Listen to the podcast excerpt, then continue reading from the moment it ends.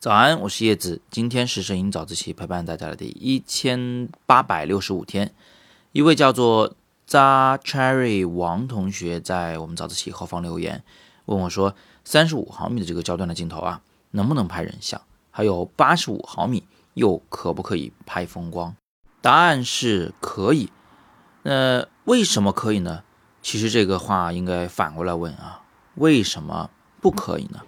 我们都知道镜头呢有不同的焦距，比如说有二十四、二十八毫米这样的广角，有三十五毫米这样的准广角，有五十毫米这样的中焦，有八十五毫米这样的中长焦，甚至一百毫米以上的长焦。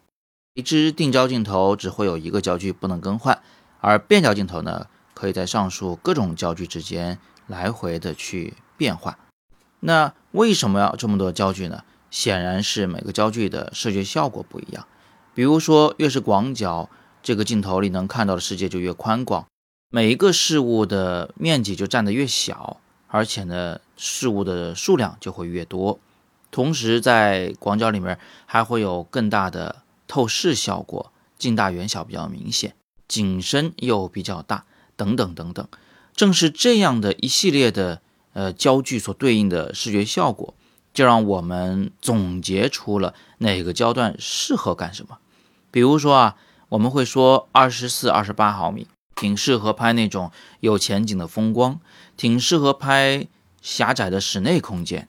我们也会说三十五毫米适合拍人文或者纪实摄影，因为它是个准广角，和广角一样能够拍到很多的东西啊，能交代环境，让故事更丰满。我们也会说五十毫米适合拍人像。因为它的近大远小效果和人眼看到的是类似的，还有呢，就是八十五毫米是小景深啊，拍姑娘的时候背后会非常模糊，能够凸显这姑娘的美。这些说法都挺对的，但是他们呢都都有个共同特点，就是他们用一种非常简单的方式去总结了镜头的运用场景。不过正是因为这种简单明了的描述啊，我们就应该提高警惕。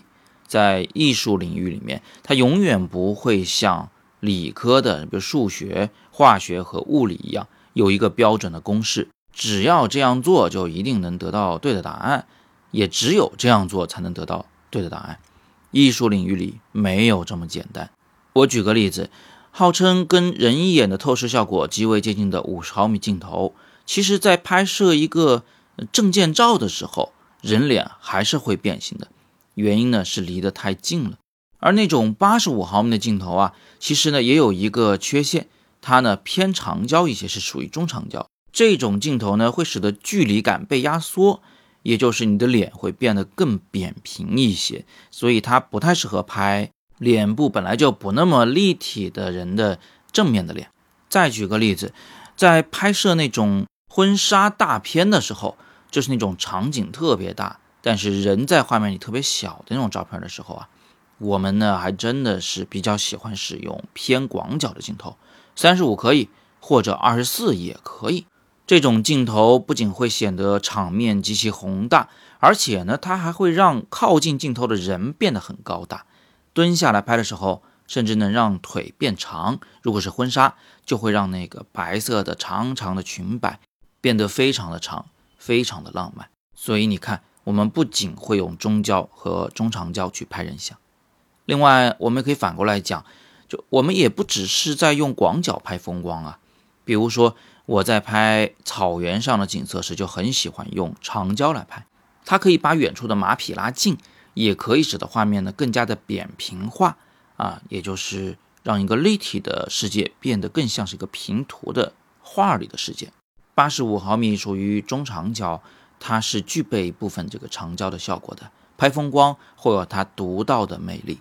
所以通过今天的早自习，大家至少是明白了一点：就摄影是艺术啊，它不是一个可以用公式概括的东西。如果有任何人告诉你说就这么拍一定出大片儿，只有这么拍才能出大片儿，那你就要提高警惕了。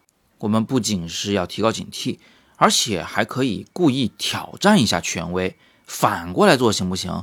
当你听说广角不适合拍人，咱们可以故意做一做，看能不能拍好。你说去拍风光的时候必须带广角，我就偏带长角，我就不信非得要用广角才能拍好风光。有了这样的想法呢，我们就更容易让自己的摄影啊变得更与众不同，也更容易走出自己的风格来。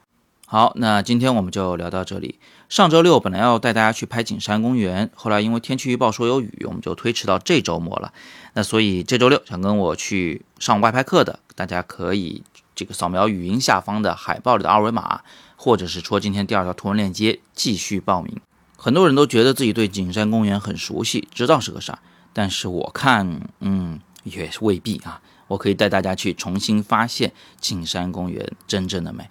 那么今天呢是摄影早自习陪伴大家的第一千八百六十五天，我是叶子，每天早上六点半，微信公众号“摄影早自习”，不见不散。